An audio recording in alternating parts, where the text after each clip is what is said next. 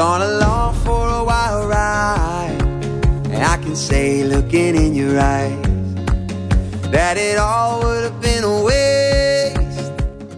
8 y 22 minutos en Buenos Aires, 14 grados la temperatura. A propósito, dejé el cuarto tema, para mi modo de ver, de importancia de la noticia de hoy de la Argentina, eh, para conversarlo con nuestro invitado eh, de hoy, que es nada más y nada menos que el ex vicecanciller Andrés Cisneros, porque naturalmente ya sabemos lo que está ocurriendo en Medio Oriente y también conocemos lo que ha sido la respuesta argentina. Bueno, sin perjuicio de que después eh, con Andrés me gustaría también analizar lo de la gira de, del presidente, cómo la está viendo.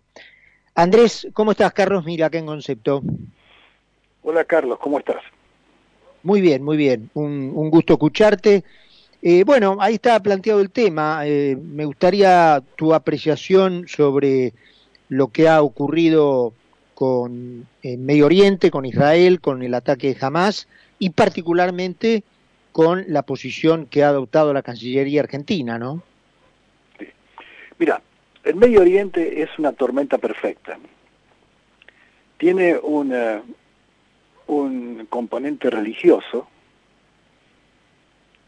y la mismo contra judaísmo, eh, que es, es insoluble.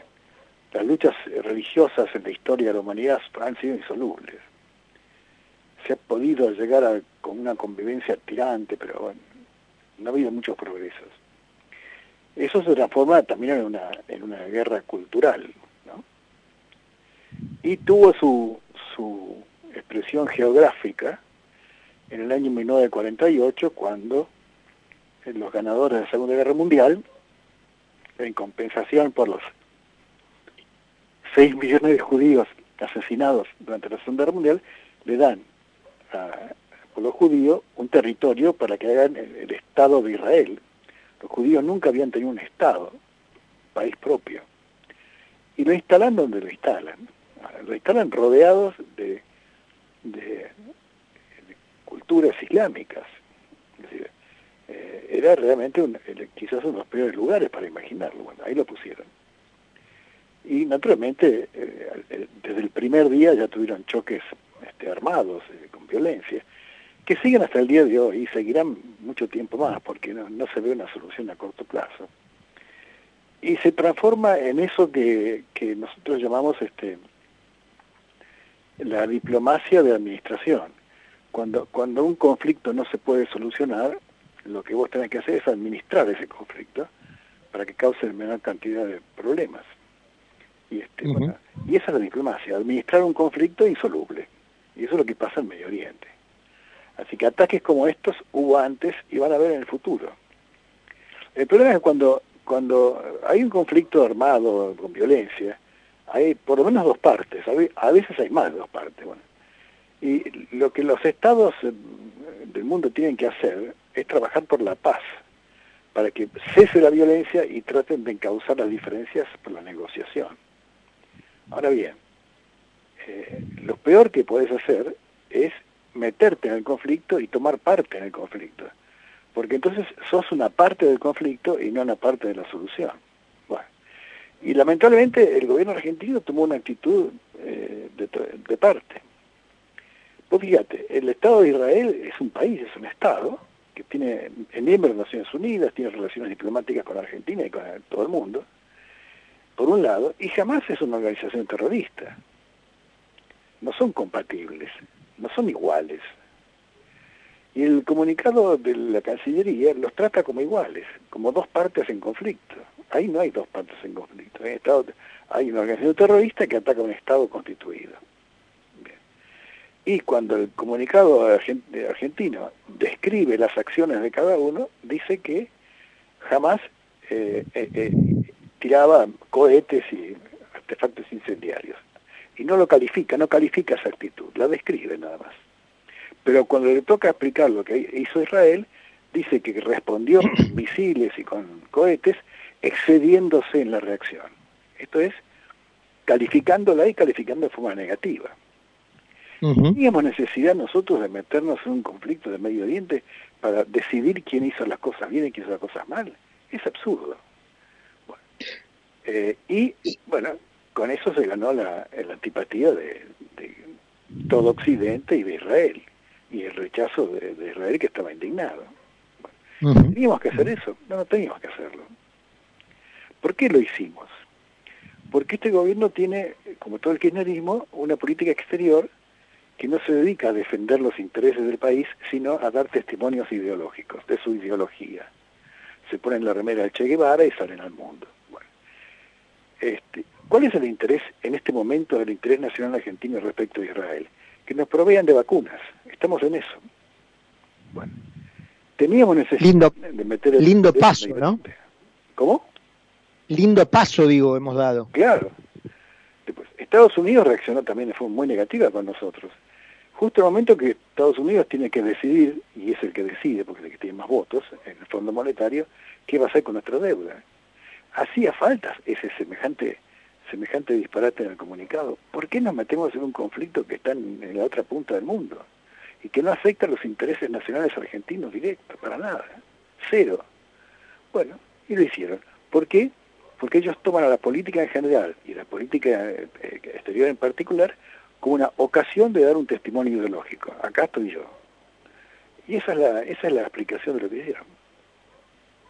Una burrada, francamente. Em, Andrés, eh, decía que te quería aprovechar.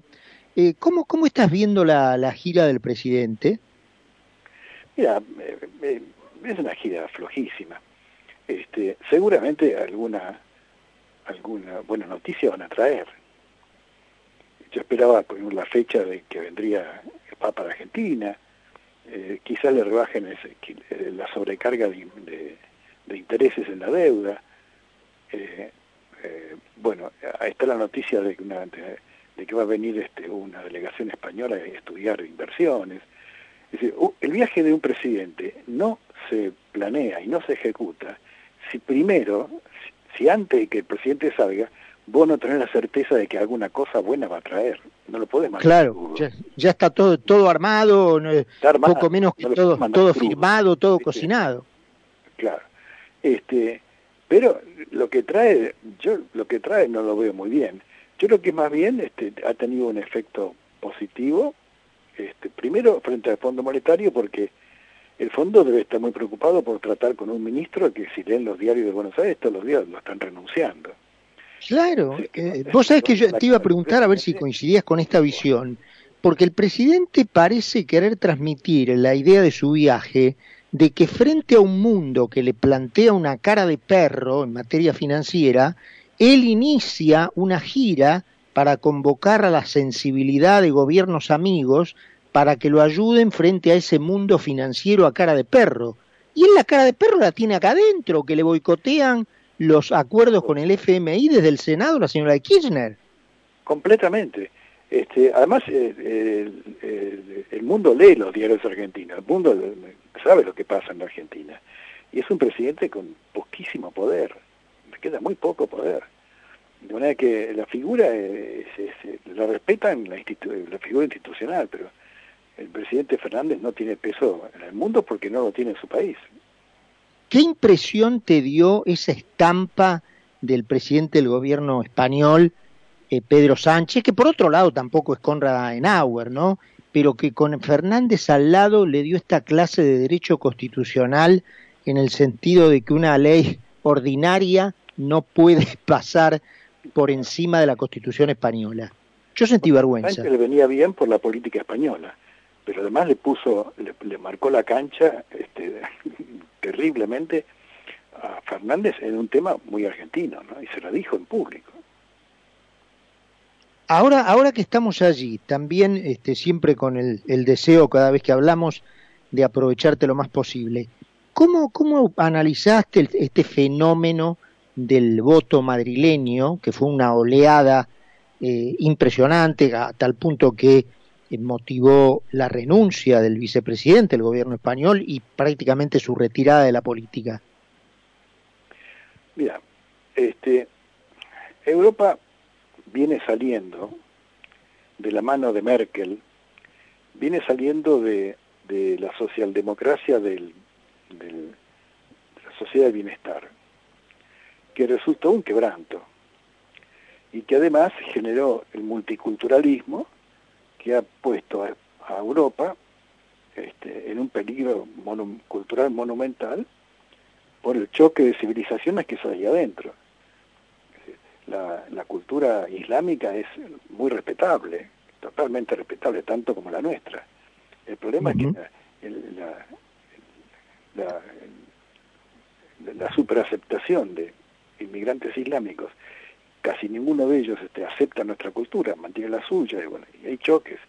Y eso, este, eso generó en Europa un rechazo muy fuerte a esa socialdemocracia que había, que había venido gobernando desde el fin de la Segunda Guerra Mundial.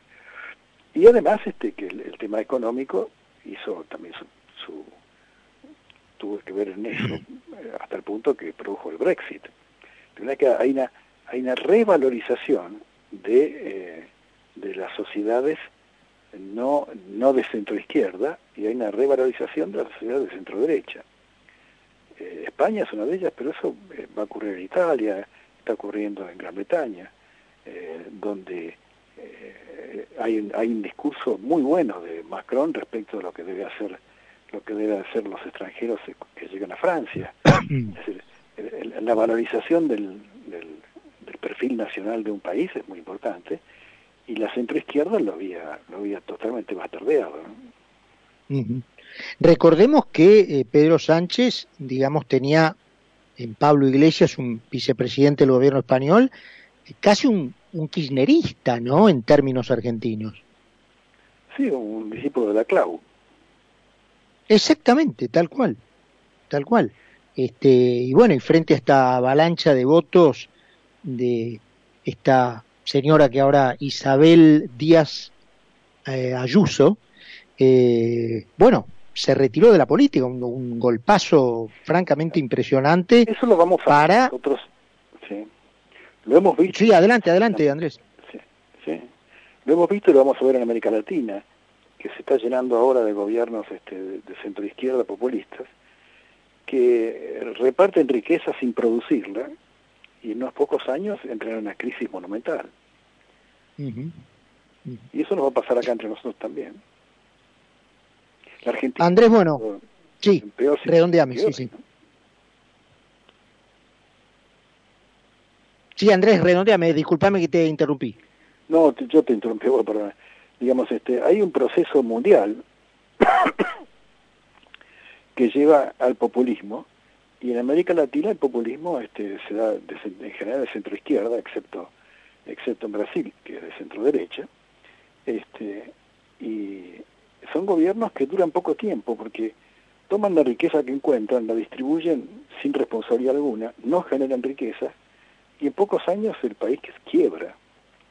Eh, de manera que este, ese es el horizonte que estamos enfrentando nosotros. La Argentina es un caso típico, la Argentina nunca estuvo en su historia tan mal como hoy. Y, bueno, ¿cuánto más cuánto más puede ordeñarse la Argentina sin, sin que entre en una crisis eh, casi terminal? ese es el destino que estamos enfrentando. ¿no? Andrés, bueno, como siempre, primero un placer y luego muy claro este, cada vez que hablamos contigo. Así que te dejo un abrazo grande y gracias por estos minutos que siempre te haces ¿eh? para hablar con nosotros. El Andrés Cisneros, ¿eh? ex vicecanciller de la Argentina, 14 grados la temperatura, casi las 9 menos 20. Nos vamos a ir a la segunda pausa del programa cuando regresemos, estamos conversando con Carlos Poncio. Concepto 955. 955. Periodismo NFM.